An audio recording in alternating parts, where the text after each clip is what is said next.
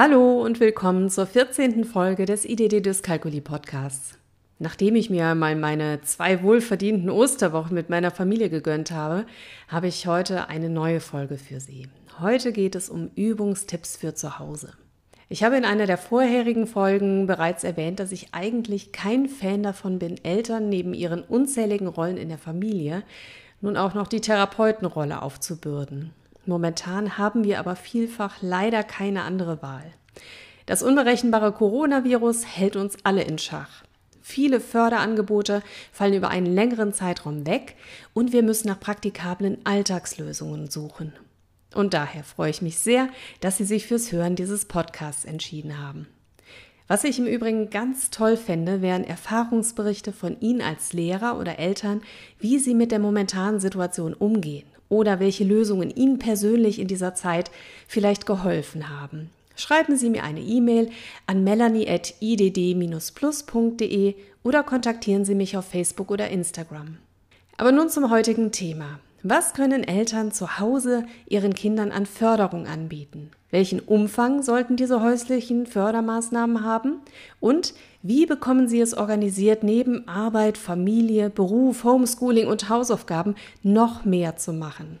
Eines gleich zu Anfang, um Ihnen und den Kindern die Motivation nicht zu nehmen. Um noch mehr machen geht es hier nicht, sondern darum, wie Sie es gestalten. Beginnen wir mit dem Iststand. Wie funktioniert aktuell das Homeschooling? Die Lehrer ihres Kindes lassen ihnen online oder in Papierform die Aufgaben und vielleicht auch einen Wochenplan zukommen oder Tagespläne und ihr Kind erledigt diese Aufgaben.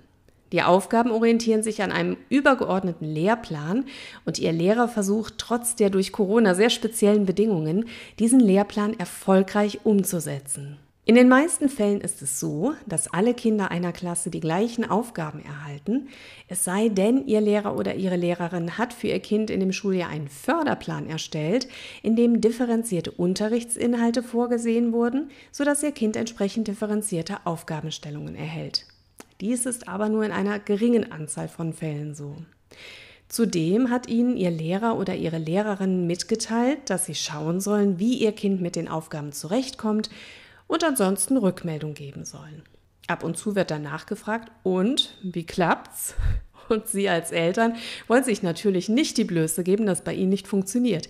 Ihr Kind soll ja am Ende des Tages gute Beurteilungen erhalten und Sie als Elternteil möchten auch zeigen, dass Sie sich ausreichend engagieren. Völlig verständlich. Sie antworten vielleicht, äh, gut, doch, eigentlich klappt es gut. Wenn es wirklich gut klappt oder Sie sehr überzeugend waren, wird der Lehrer nicht nachfragen. Waren Sie nicht so überzeugend, wird er vielleicht genauer nachhören. Ich möchte Sie aber bitten, warten Sie nicht darauf, dass der Lehrer Ihres Kindes nachfragt, sondern geben Sie Eigeninitiativ Rückmeldung, vor allem wenn es nicht gut funktioniert mit dem Homeschooling oder auch mit den Hausaufgaben. Geben Sie wirklich ehrlich Rückmeldung. Das heißt, wie lange benötigen Sie für die Aufgaben in den jeweiligen Fächern? Wie viel Hilfestellung müssen Sie geben? In welchen Bereichen gibt es Schwierigkeiten und wie genau sehen diese aus? Wie ist die Lernmotivation Ihres Kindes? Und welche Hilfestellungen möchten Sie vielleicht gerne in Anspruch nehmen oder welche könnten Ihnen helfen?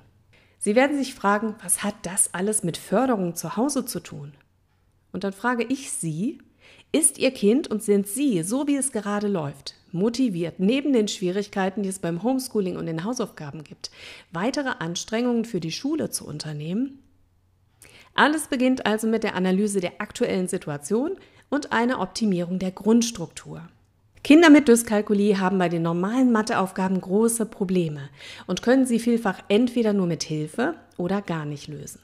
Und da setzt die Optimierung an. Ihr Kind benötigt eine von den Lehrern überwachte, angepasste Aufgabenmenge im Fach Mathematik, die in einem festgelegten Zeitraum zeitlich machbar ist. Außerdem benötigt es Aufgabenstellungen, die inhaltlich an seine Schwierigkeiten angepasst sind, beziehungsweise Aufgabenstellungen, die eben genau diese berücksichtigen. Das kann so aussehen, dass Sie mit den Lehrern einen festen Zeitraum für Matheaufgaben vereinbaren und vom Klassen- bzw. Mathelehrer Aufgaben erhalten, die ihr Kind ohne elterliches Zutun, das ist ganz wichtig, bewältigen kann. Und auch hier ist die Lehrkraft wieder auf ihre Rückmeldung angewiesen. Das gilt insbesondere natürlich dann, wenn der Lehrer oder das Kind neu in der Klasse ist oder sich das Kind sich vielleicht erst in der ersten oder zweiten Klasse befindet. Dann hatte die Lehrperson nämlich kaum Gelegenheit, sich ein Bild von den Schülern seiner Klasse zu machen, um sie einschätzen zu können und auch einschätzen zu können, was sie bewältigen können. Das gilt aber auch für alle anderen Schüler. Die aktuelle Schulsituation mit Homeschooling, Wechselunterricht und Notbetreuung ist ein absoluter und leider länger andauernder Ausnahmezustand, auf den niemand vorbereitet war und der dadurch auch in keinem Lehrplan Berücksichtigung findet. Das vergessen wir manchmal. Nach Plan wird in diesem und auch in den nächsten Jahren mit ziemlich großer Wahrscheinlichkeit gar nichts laufen.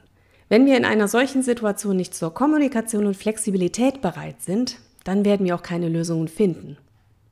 Was bringt es Ihnen, wenn Ihr Kind oder Ihr Schüler den Unterrichtsstoff nicht versteht und Lücken entstehen? Die weiteren Inhalte bauen ja hier drauf auf.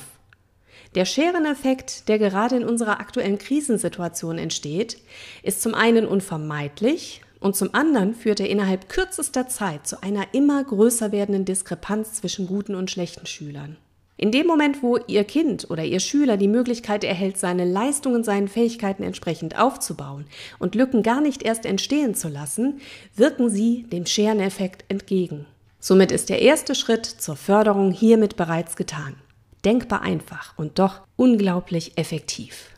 Für Lehrer bedeutet die Anpassung von Aufgabenstellungen nämlich in der Regel, Sie müssen keine tollen neuen Aufgaben kreieren, sondern gehen gemeinsam mit den betreffenden Kindern einfach ein paar Schritte zurück und arbeiten an der Basis. Sichern das, was Voraussetzung für das Verständnis des aktuellen Unterrichtsstoffs ist. Und wenn Sie sich nicht sicher sind als Lehrer, wie genau die Anpassung von Aufgabenstellungen auszusehen hat, dann tauschen Sie sich mit Ihren Kollegen aus oder holen Sie sich Unterstützung bei spezifisch ausgebildeten Lerntherapeuten. Der BVL hilft Ihnen hier garantiert weiter.